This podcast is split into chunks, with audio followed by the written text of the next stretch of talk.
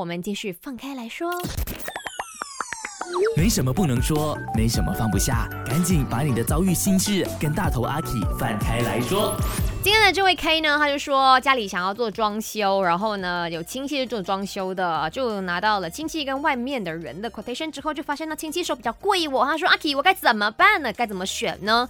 如果是你的话，你又有什么看法呢？可以去我的 IG a k i Chinese Me 或者是 My Cellcom DJ Number 零二六五零七三三三三来讲一下。嗯，IG 那边超多人有想法的。Ruby 说你应该找外面的人，不要找亲戚。如果是我，我会货比三家，找一家呢最合适的。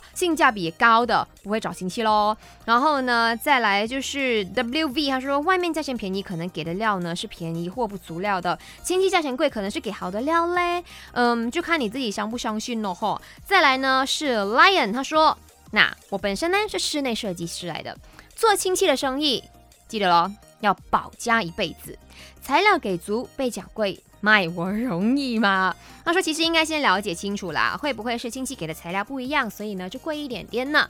当然这个也是要先清楚的，就要让他们去 list out 或者是跟你分享这样子的东西，然后呢再跟他们了解一下，呃人工费、材料费，啊嘎嘎去懂，然后再做衡量，也不一定讲说亲戚一定是要骗你的，对不对？可能亲戚想说，哎呀，亲戚嘛。